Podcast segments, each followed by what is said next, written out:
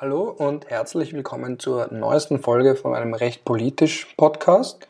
Ich bin hier in Rostock, in der Hansestadt Rostock, wo ich dieses Semester an der Universität eine Vorlesung zum Völkerrecht und ein Seminar zu Völker- und Europarecht halte. Und jetzt gerade befinde ich mich in einem ruhigen, beschaulichen Hotelzimmer im Greifennest. Draußen ist es ein wenig neblig, ein wenig nass, aber doch auch sehr beschaulich und das ist das ideale Wetter, die idealen Voraussetzungen für eine neue Podcast-Folge. Ich muss mich an dieser Stelle auch gleich aus mehreren Gründen entschuldigen. Zum einen, weil es ja schon sehr lange ähm, her ist, seit ich das letzte Mal eine Folge aufgenommen habe. Das tut mir leid. Es ist wie so oft im Leben äh, ja nicht immer ganz einfach, Dinge regelmäßig in regelmäßigen Abständen zu tun und wie so oft, wenn man für etwas, also zu etwas nicht komplett verpflichtet ist, schiebt man das hintan und das ist mit diesem Podcast passiert. Deswegen hat sie auch schon länger keine Folge gegeben.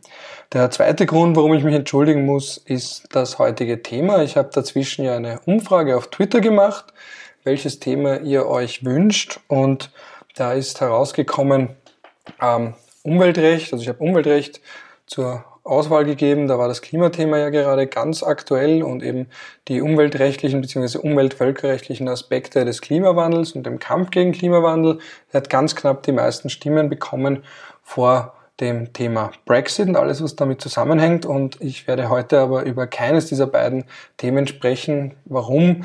Aus Aktualitätsgründen. Da merkt man ja auch wieder, welche Themen ähm, stärker kursieren oder zumindest bei mir auch stärker kursieren und ich werde heute zum Thema Syrien sprechen. Und zu guter Letzt muss ich mich auch noch entschuldigen, weil ich fremdgegangen bin ähm, im Podcast-Sinne, im podcastschen Sinne, weil ich ähm, bei einem anderen Podcast jetzt auch mitmache, gemeinsam mit Judith Kohlenberger spreche ich im Podcast, der Worum geht's heißt, über ganz andere Themen, also nicht außenpolitische, nicht völkerrechtliche Themen, sondern gesellschaftspolitische Themen aller Art. Und unser erstes Thema war übrigens ähm, die Frage der Sozialdemokratie. Stichwort, was ist los mit der Sozialdemokratie? Also vom Porsche-Skandal bis hin zur Frage, ob ähm, die SPÖ sich wieder fängt und wie sie sich fangen könnte. All diese Themen habe ich mir von außen ein wenig näher angesehen.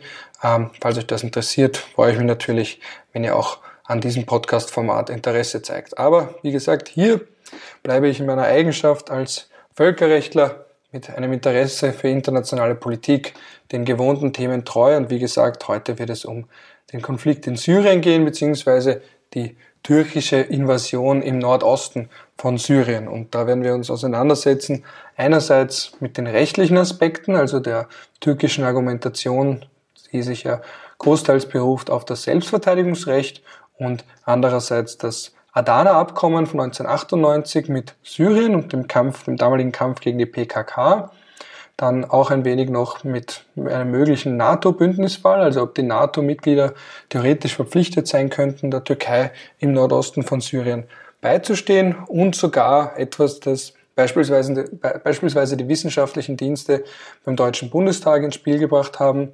Die Frage, ob hier eine individuelle strafrechtliche Verantwortung von Erdogan ins Spiel kommen könnte. Also die große Frage, könnte es vielleicht sogar passieren, dass Erdogan aufgrund der Invasion in Syrien wegen dem Verbrechen der Aggression theoretisch, wie gesagt rein theoretisch gedacht, in beim Internationalen Strafgerichtshof in Den Haag angeklagt werden könnte. Das werde ich auch noch ganz kurz in dem Zusammenhang thematisieren und darauf aufbauen dann auch ein wenig die politischen Aspekte, die da zusammenspielen. Also wieso macht die Türkei das? Warum haben die USA beschlossen, ihre Truppen abzuziehen, beziehungsweise zumindest den Weg freizumachen für einen türkischen Einmarsch? Was ist die Rolle von Russland, dem Iran und der Europäischen Union in Syrien, beziehungsweise wie kann man die Reaktionen dieser unterschiedlichen Player auf die türkische Einmarsch, auf, den, auf die Ankündigung schon und dann eben den tatsächlichen türkischen Einmarsch im Nordosten von Syrien verstehen und wie wird es jetzt auch mit den Kurden weitergehen.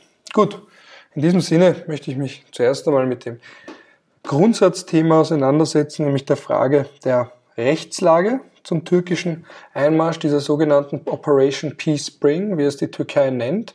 Hier sind einige Fragen ähm, die sich bereits gestellt haben mit dem türkischen Einmarsch in Afrin.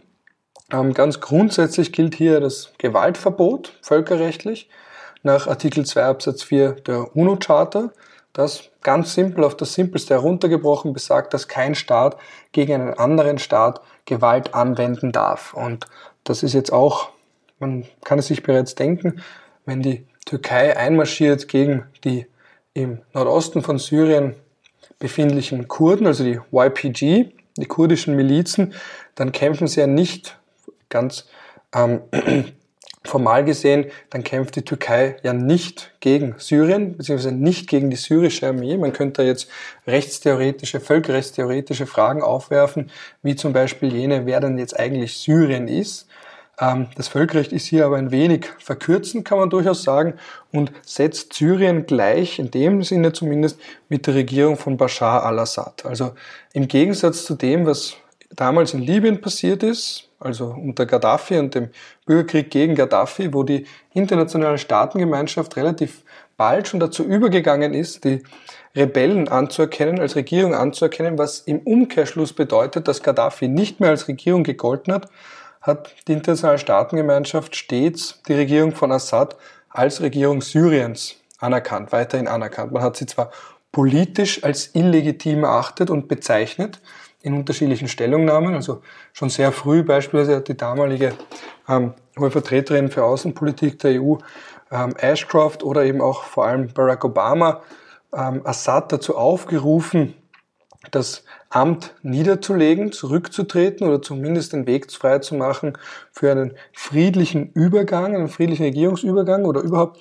einen Umbau des syrischen Staats in eine funktionierende Demokratie, aber man hat zu keinem Zeitpunkt, ganz allgemein zu keinem Zeitpunkt die Rebellen oder eine bestimmte Rebellengruppe als syrische Regierung anerkannt. Also hier ein wesentlicher Unterschied zwischen der Handhabung des libyschen Konflikts, wo man relativ früh schon die Rebellen als neue Regierung anerkannt hat, man könnte ganz streng genommen sagen, sogar zu früh, nämlich zu einem Zeitpunkt, zu dem sie noch nicht libysches Staatsgebiet kont ähm, ausreichend kontrolliert haben, sondern nur einen Teil, aber jedenfalls nicht den überwiegenden Teil des libyschen Staatsgebiets, vor allem nicht die Hauptstadt. Das ist hier ein ganz entschiedenes Merkmal. Und in Syrien ist das aber zu keinem Zeitpunkt passiert. Also hier ist seit 2011 und auch schon natürlich davor durchgehend die Regierung von Bashar al-Assad die Regierung Syriens und wird als solche anerkannt. Und das bedeutet natürlich auch, dass er beispielsweise fremde Truppen, wie er vor allem die russischen, aber auch die iranische Unterstützung einladen kann, dazu einladen kann, auf syrischem Staatsgebiet Gewalt anzuwenden, ohne dass das völkerrechtswidrig wäre. Gut. Und jetzt gehen wir aber zurück zum ursprünglichen Thema. Wie gesagt, also die Türkei kämpft hier nicht gegen, und Anführungsstrichen Syrien, beziehungsweise gegen die Armee von Bashar al-Assad, sondern sie kämpft gegen die dort ansässigen syrischen Kurden, also die YPG bzw. PYD, die ja dort ein, eine autonome Regio Region ausgerufen bzw. Ähm, sich dort konsolidiert haben, das sogenannte Rojava. Das ist eine Region, die ja medial ähm, für viel Aufsehen gesorgt hat, viel positive Resonanz bekommen hat. Also es gibt beispielsweise eine Dokumentation auf Vice News, wo davon die Rede ist, dass hier ein demokratisches Utopia erschaffen werden würde, vor allem eines, in dem es Gleichberechtigung zwischen Mann und Frau gibt. Es gab auch einen Artikel in der New York Times, in dem ebenfalls die Rede davon war, dass hier schon früh in einer Frühphase des syrischen Konflikts eine regelrechte Enklave der Ruhe entstanden ist, ein demokratisches Experiment und wie man daran erkennen kann, haben die syrischen Kurden ähm, sich sehr gut darauf verstanden, die Sympathien der Weltgemeinschaft auf ihrer Seite zu ziehen. Und dann natürlich zu guter Letzt, warum sie vor allem bekannt geworden sind, war natürlich als quasi Bodentruppe, als verlängerter Arm der USA und allgemein des Westens im Kampf gegen den sogenannten Islamischen Staat. Also vor allem die USA wollten nicht das Leben ihrer eigenen Soldaten riskieren, indem sie vor Ort direkt gegen den IS kämpfen, sondern man hat sich darauf verständigt, die syrischen Kurden entsprechend mit Waffen auszurüsten, damit die die Drecksarbeit gewissermaßen erledigen. Und genau da ist auch der Hintergrund für die viele und weitreichende Kritik daran, dass die USA jetzt unter Donald Trump die Kurden regelrecht im Stich lassen. Aber darauf werden wir später noch ein wenig näher eingehen. Gut, also wie gesagt, wir haben das allgemeine Gewaltverbot nach Artikel 2 Absatz 4 der UN-Charta, dass Syrien vor Angriffen von anderen Staaten schützt. Und hier eben nicht nur, streng genommen, nicht nur die syrischen Regierungstruppen bzw. die syrische Regierung, sondern das syrische Territorium. Auch wenn sich auf dem Territorium oder wenn, die, wenn das Ziel eines Angriffs von außen andere Entitäten sind, wie eben beispielsweise die syrischen Kurden. Das heißt also, dass die syrischen Kurden, solange sie sich auf syrischem Staatsgebiet befinden, vom Gewaltverbot geschützt sind, also von, vor anderen Staaten geschützt sind, nicht aber vor den Truppen von Assad. Also das Gewaltverbot greift nur in den internationalen, also zwischenstaatlichen Beziehungen, nicht aber innerhalb eines Staates. Also wenn Assad zu jedweden Zeitpunkt, wann immer er der Ansicht ist, dass seine Armee wieder stark genug ist, das Gebiet wieder unter seine Kontrolle bringen möchte oder aus anderen Gründen der Ansicht ist, jetzt ist der Zeitpunkt gekommen, um gegen die syrischen Kurden vorzugehen, dann können die syrischen Kurden sich nicht auf das Gewaltverbot berufen. Es greift innerhalb Syriens nicht, es greift nur außerhalb Syriens, mit anderen Worten in den Beziehungen zwischen Syrien und eben, wie im gegenständlichen Fall, der Türkei.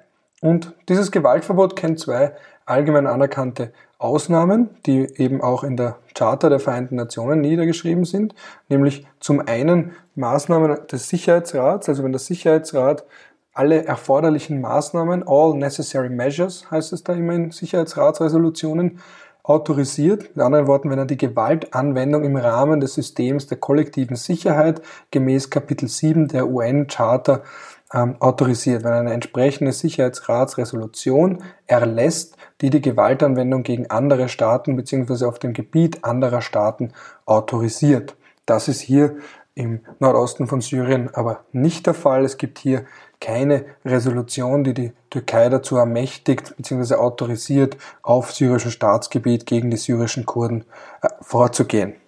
Dann bleibt nur noch die andere allgemein anerkannte Ausnahme, nämlich das Recht auf Selbstverteidigung. Und genau auf dieses beruft sich die Türkei mit bei ihrem Einmarsch und auch hinsichtlich der Errichtung einer Sicherheitszone. Sie gibt an, dass eben die terroristische Bedrohung, die von der PKK, also den türkischen Kurden, beziehungsweise genau genommen einer Organisation, einer Kurdenorganisation, einer terroristischen Kurdenorganisation ähm, innerhalb der Türkei und diese Organisation hat auch eine nahe Beziehung zu den syrischen Kurden, die von diesen Gruppen ausgeht. Also mit anderen Worten eine Fortsetzung des sogenannten War on Terror, aber mit anderen Feinden, nämlich die syrischen Kurden und die türkischen Kurden, weil die so nahe oder so eng verbunden sind und auch miteinander kooperieren und zusammenarbeiten, sieht die Türkei sich hier bedroht aufgrund einer türkischen, einer kurdischen, einer kurdischen Enklave auf syrischem Staatsgebiet. Und um gegen diese Enklave vorzugehen,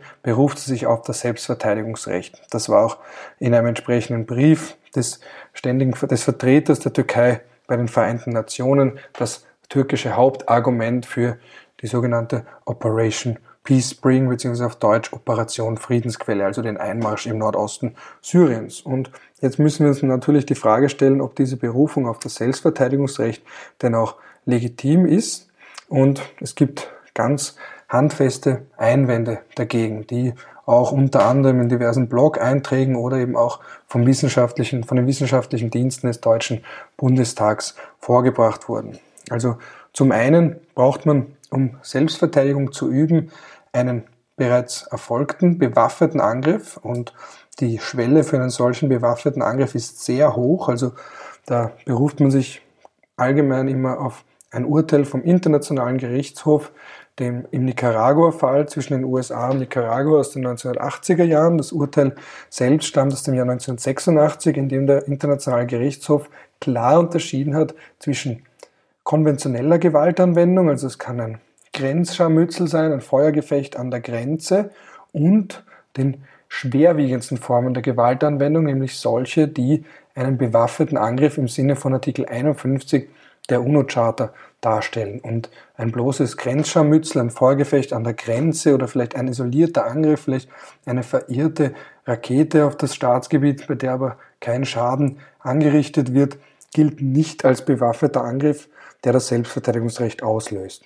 Und wenn es einen solchen noch nicht gegeben hat, dann kann man schon argumentieren, dass das Selbstverteidigungsrecht auch zusteht gegen einen unmittelbar bevorstehenden bewaffneten Angriff. Das ist die sogenannte präemptive Selbstverteidigung. Die ist mittlerweile, auch wenn sie sich, wenn man Artikel 51 der UNO-Charta, der ganz klar spricht von einem bewaffneten Angriff, der bereits stattgefunden hat. Aber man sieht hier, dass die Staatenpraxis der letzten Jahrzehnte und eben auch in der Lehre hat sich ganz allgemein durchgesetzt. Die Haltung, dass ein bewaffneter Angriff auch unmittelbar bevorstehen kann und auch dann das Selbstverteidigungsrecht zusteht. Also etwas, was wir aus dem innerstaatlichen Recht kennen. Auch hier darf man das Selbstverteidigung üben, auch wenn beispielsweise jemand unmittelbar bevorsteht, einen, jemanden anzugreifen. Und genau dasselbe gilt auch in den zwischenstaatlichen Beziehungen. Nur, und jetzt sind wir wieder bei der Situation zwischen den syrischen Kurden und der türkischen Armee bzw. der Türkei, auch ein unmittelbar bevorstehender Angriff lag ja nicht vor und ist auch nicht zu erwarten. Das hat auch gar nicht ähm, die Türkei so genau argumentiert. Und aus diesem Grund kann sie sich auch nicht auf das Selbstverteidigungsrecht berufen, beziehungsweise aus diesem Grund ist eine derart weit gefasste Interpretation des Selbstverteidigungsrechts nicht von Artikel 51 der UNO-Charta, beziehungsweise dem ganz allgemeinen Selbstverteidigungsrecht gedeckt. Damit sind wir schon beim zweiten zentralen türkischen Argument zur Rechtfertigung der Operation Friedensquelle, nämlich dem Adana-Abkommen von 1998. Und wie die Jahreszahl schon zeigt, ähm, oder zumindest impliziert, ist dieses Problem, das die Türkei mit Kurdengruppen hat, kein neues. Also bereits in den 1990er Jahren gab es eine Reihe von Anschlägen der PKK, also einer kurdisch-türkischen Terroristengruppe innerhalb der Türkei und vor allem hat auch Syrien insofern eine Rolle gespielt, weil sie ein sicherer Zufluchtsort, also ein sogenannter Safe Haven für die PKK war und vor allem auch ihr Anführer Abdullah Öcalan hat in Syrien einen sicheren Zufluchtsort gefunden. Und 1998 standen die Türkei und Syrien am Rande eines Kriegs und dieser konnte abgewendet werden durch das gemeinsame Einverständnis gegen Terrorismus, soll heißen, gegen die PKK vorzugehen.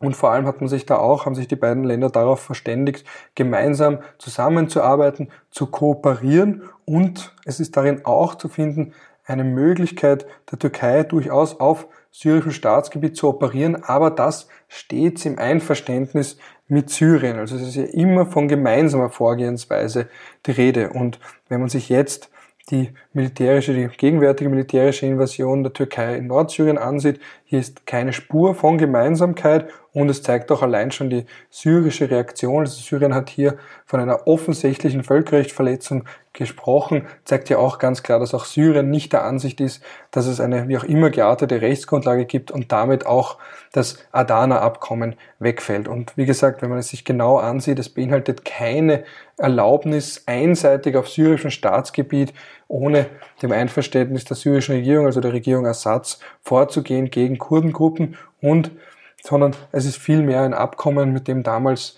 Syrien ähm, den die PKK als Terrororganisation anerkannt hat, gelobt hat, auch gegen die PKK auf eigenem Staatsgebiet vorzugehen. Öcalan hatte damals keinen Zuflucht, hat seinen sicheren Zufluchtsort verloren. Er wurde dann auch äh, vom türkischen Geheimdienst in Kenia in einer abenteuerlichen Aktion äh, festgenommen und in die Türkei gebracht, wo er bis heute sein Dasein fristet.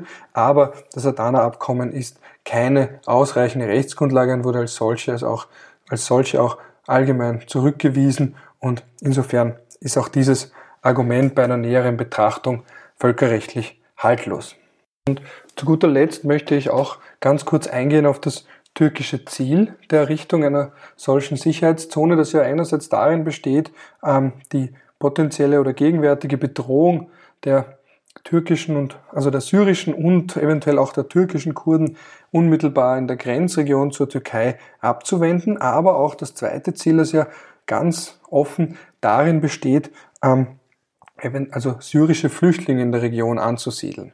Und da muss man festhalten, dass die Türkei, wenn sie wirklich die Kontrolle übernimmt über einen ausgedehnten Landstreifen auf syrischem Gebiet, wird sie zu einer Besatzungsmacht. Jetzt sind wir nicht mehr im Jus ad bellum, also nicht mehr in der Frage, ob die Türkei überhaupt angreifen darf auf syrischem Gebiet, die wir bereits verneint haben, sondern im sogenannten Jus in bello, also dem Recht bewaffneter Konflikte selbst, also das, was wir mit den Genfer Konventionen vor allem und eben auch den zwei Zusatzprotokollen zu den Genfer Konventionen aus dem Jahr 1977 verbinden. Und hier gibt es eine der Genfer Konventionen, nämlich die vierte, die eine Regel beinhaltet in Artikel 49, die ganz klar sagt, dass eine Besatzungsmacht oder eine solche wäre die Türkei oder wird die Türkei, sobald sie die Kontrolle auf syrischem Staatsgebiet ausübt.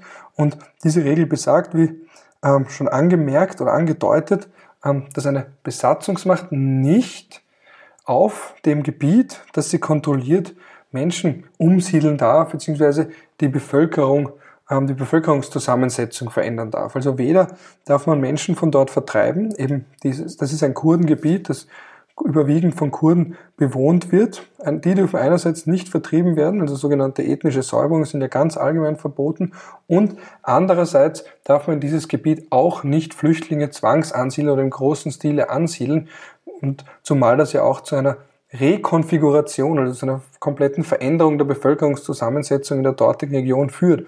Und damit stellt sich jetzt die weitere Frage, was das denn sonst ist. Also ein Verstoß gegen das Gewaltverbot und vielleicht sogar Aggression im völkerrechtlichen Sinne, nämlich im Sinne ähm, beispielsweise nicht nur von Artikel 39 der UNO-Charta, wo eben theoretisch der Sicherheitsrat handeln müsste oder sollte, nicht müsste, ist eigentlich nicht dazu verpflichtet, aber es fällt zumindest in seinen Handlungsbereich, eben im Falle einer, einer Aggression darf beziehungsweise kann oder moralisch soll der Sicherheitsrat handeln und eine Resolution erlassen im Fall von Aggression. Und dann in weiterer Folge stellt sich der, oder taucht der Begriff der Aggression auch im internationalen Strafrecht auf, nämlich dass der Internationale Strafgerichtshof theoretisch zuständig ist für Aggression von anderen Staaten und nicht nur gegenüber den Staaten oder eigentlich nicht den Staaten gegenüber, sondern den Verantwortlichen das können jetzt sein Militärkommandanten, Generäle oder eben auch, wie im Falle der Türkei,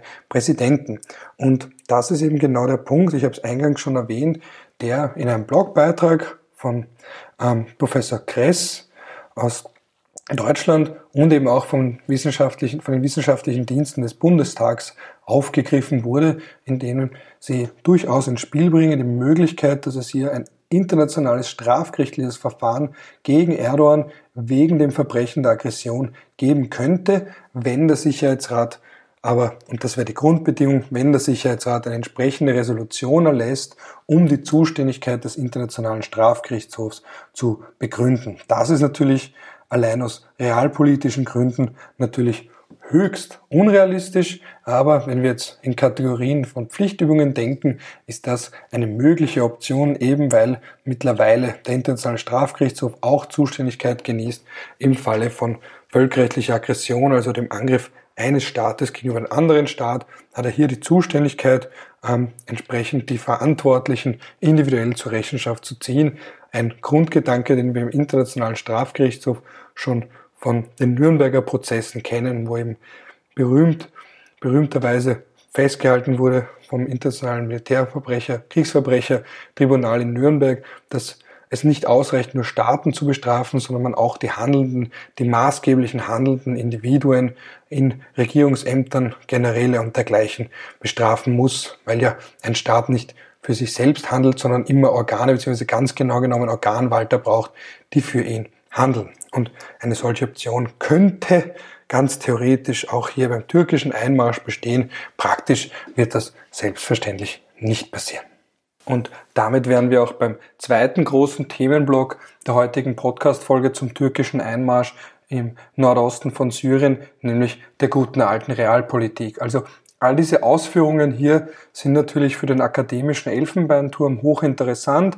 Es geht auch schon in der Völkerrechtsblogosphäre rund. Also es gibt schon die ersten Artikel, Blog-Einträge, in denen eben runterdekliniert wird das Gewaltverbot, die Grenzen des Gewaltverbots, die Ausnahmen des Gewaltverbots, das Selbstverteidigungsrecht. Das wird auch eingegangen auf das Adana-Abkommen. Also all diese Ausführungen hier sind ja, kann man sagen, lockere Fingerübungen für den Völkerrechtsnerd, es ist aber natürlich, und da muss man so selbstkritisch sein, fraglich, inwiefern sie realpolitische Auswirkungen haben. Sie können natürlich Auswirkungen haben, wenn es darum geht, welche Stellungnahmen man verabschiedet oder wie man mit einer solchen Operation umgeht, ob man vielleicht sogar Sanktionen erlässt und dergleichen. Aber wie sich jetzt da gezeigt hat, spielt es natürlich eine ganz, ganz maßgebliche Rolle, wer hier der angreifende Staat ist. Und die Türkei ist am Ende des Tages nun mal ein NATO-Mitglied, das einerseits und andererseits vor allem aus europäischer Sicht zu betonen, für die EU von ganz, ganz eminenter Bedeutung bei der Zusammenarbeit, wenn, äh, bei der Zusammenarbeit in der sogenannten Flüchtlingskrise. Und nur ganz kurz einzugehen eben auf die NATO. Ähm, hier merkt man natürlich, dass das dass die Reaktionen der anderen NATO-Mitgliedstaaten zumindest was das Rechtliche anbelangt eher verhalten waren. Also man hat immer wieder aus strategischen Gründen die Operation zurückgewiesen, hat gewarnt vor einem möglichen Wiederaufstieg oder einem Wiederaufkeimen des sogenannten Islamischen Staats, vor allem der Gefahr, dass ja die Kämpfer, die von den syrischen Kurden festgenommen wurden, die IS-Kämpfer wieder frei gelassen oder sich frei kämpfen könnten oder aus sonstigen, aus Operationen, aus Fehlern in der Militäroperation selbst, wenn man hier vielleicht das falsche Ziel trifft, wieder in Freiheit gelangen könnten.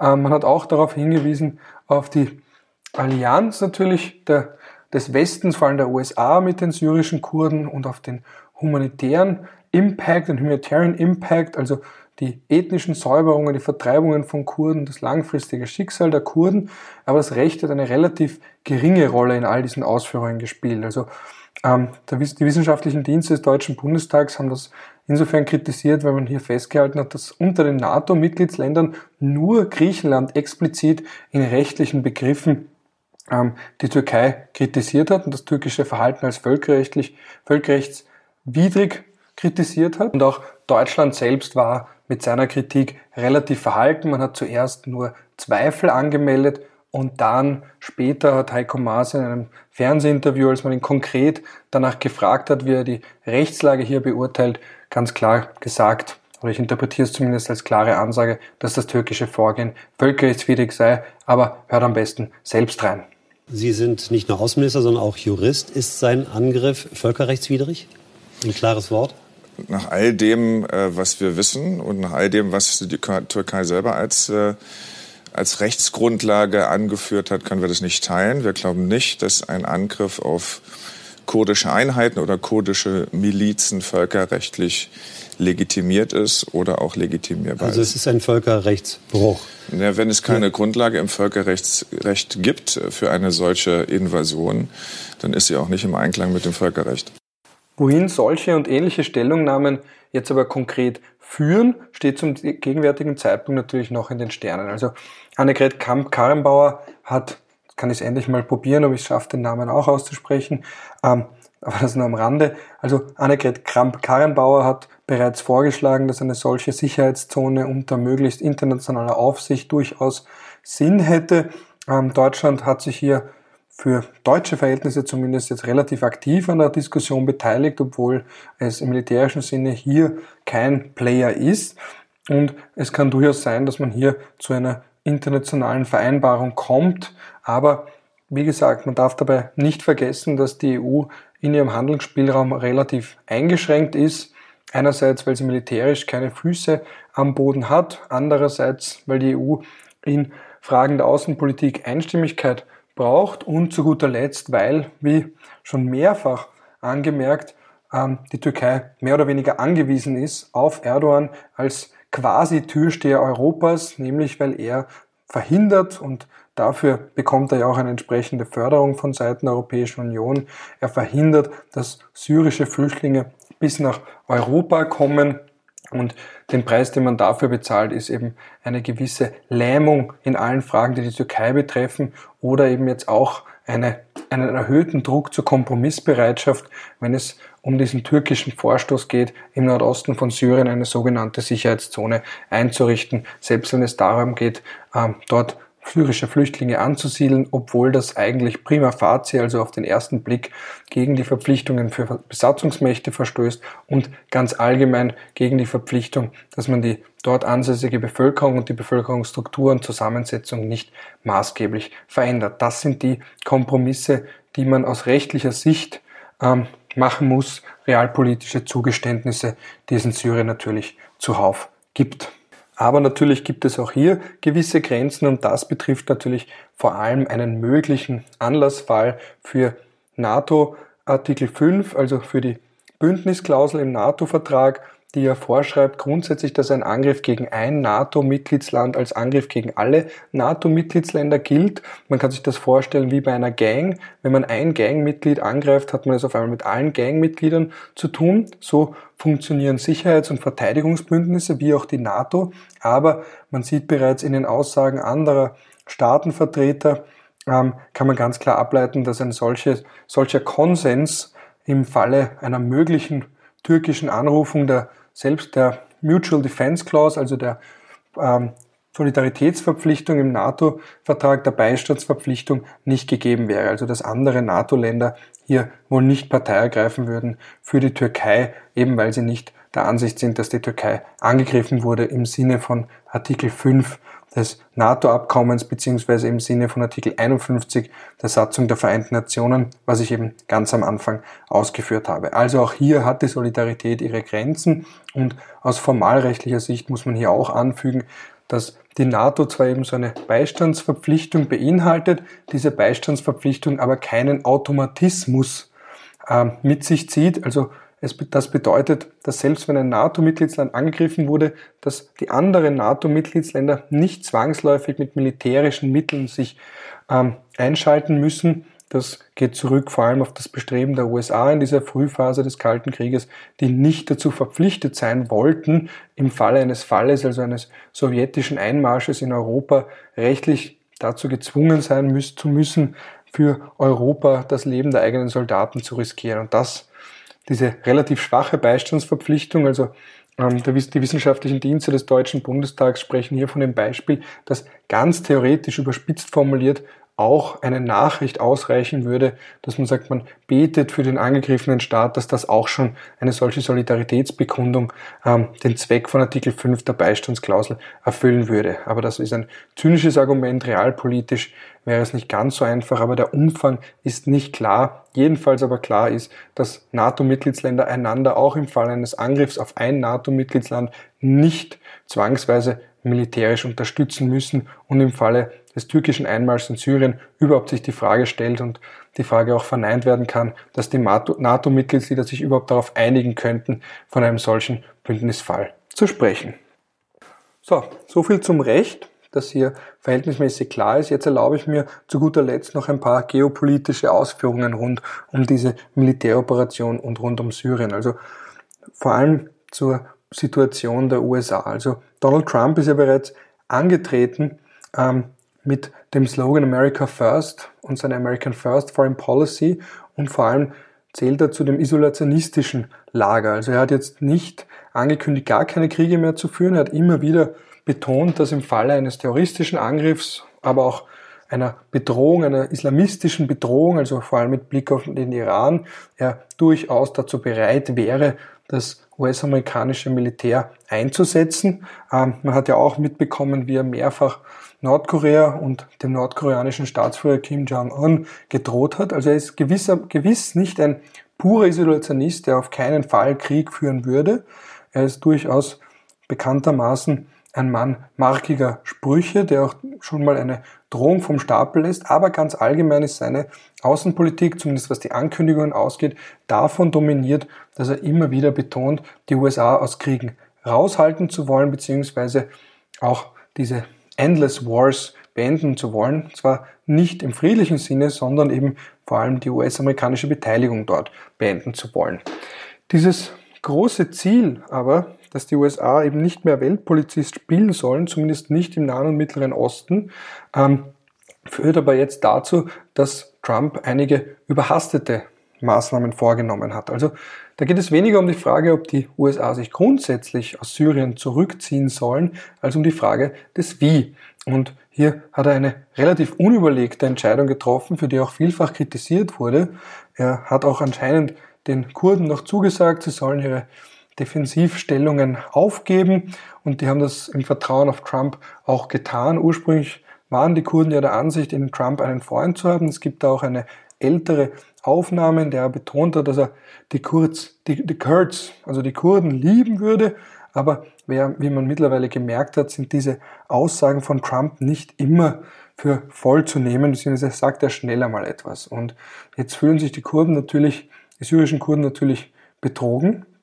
Ähm, vor allem auch zeigt sich, dass sie in diese Partnerschaft in die USA nicht mehr vertrauen können. Und da gibt es ja auch diesen berühmten Spruch, dass die Kurden keine Freunde haben außer die Berge und das bewahrheitet sich jetzt einmal mehr. Also weder ihre Anstrengungen im Kampf gegen den sogenannten Islamischen Staat noch ganz allgemein ihre Kooperation mit den USA haben sich langfristig ausgezahlt im Sinne von, dass die USA sich vielleicht für sie stark gemacht hätten, vielleicht zumindest, dass sie erweiterte Autonomie in Syrien bekommen, dass man hier einen langfristigen strategischen Partner bekommt. Und da zeigt sich, dass eine Ad-Hoc-Partnerschaft eben eine solche, wie es zwischen den syrischen Kurden und den USA gegeben hat im Zuge des Kampfs gegen den IS, dass eine solche Ad-Hoc-Partnerschaft weniger bedeutsam ist als eine langfristige militärische Allianz, wie sie jetzt beispielsweise zwischen den USA und der Türkei besteht, die ja beide NATO-Mitglieder sind. Und vor allem dann, wenn der US-Präsident einen erratischen Charakter hat, wie das bei Donald Trump der Fall ist.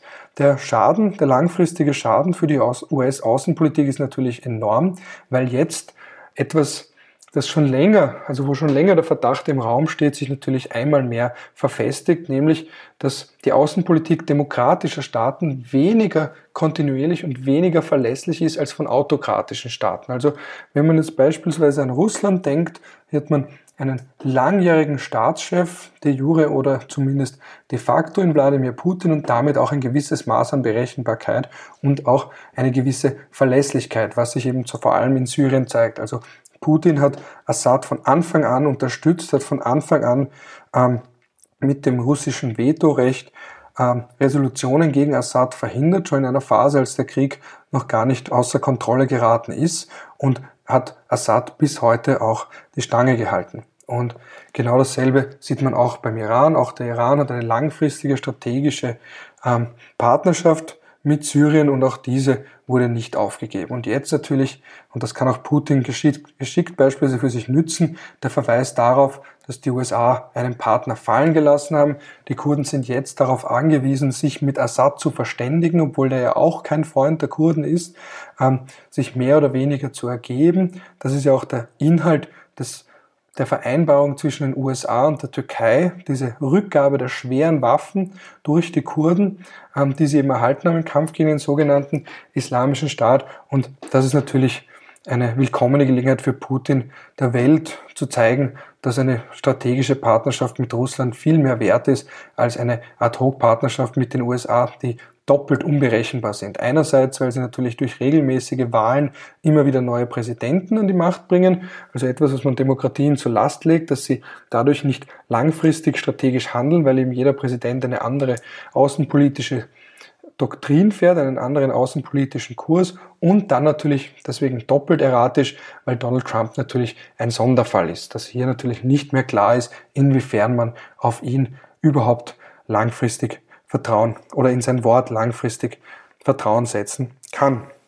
Die syrischen Kurden kommt der Traum eines eigenen Staates bzw. einer eigenen Autonomieregion, vergleichbar mit der Autonomieregion der irakischen Kurden, an sein vorläufiges Ende. Also dieser Traum, diese Utopie Rojava wurde auf dem Altar geopolitischer Realitäten geopfert. Sie müssen sich jetzt arrangieren mit Assad, aber auch mit Russland und auch zu guter Letzt mit der Türkei selbst. Wie das ausgehen wird, ist zum gegenwärtigen Zeitpunkt unklar, aber wenn man sich ansieht, die derzeitigen Berichte und auch die Aussagen so mancher Politiker, sieht es jedenfalls nicht gut aus. Im schlimmsten Fall kommt es auch zu weiteren Kriegsverbrechen, ethnischen Säuberungen und in der Tat zu einer solchen Ummodellierung der Bevölkerung im mittlerweile wohl ehemaligen Rojava. Damit wäre ich auch am Ende meiner heutigen Podcast-Folge angelangt. Ich hoffe, es war was Interessantes für euch dabei. Zur Zusammenfassung nochmal ganz kurz. Es gibt, wie gesagt, keine Rechtsgrundlage für das türkische Vorgehen. Weder das Selbstverteidigungsrecht noch das Adana-Abkommen deckt es. Gleichzeitig gibt es aber auch keine Verpflichtung für die NATO-Mitglieder der Türkei, allenfalls, wenn sie das wünscht, beizustehen.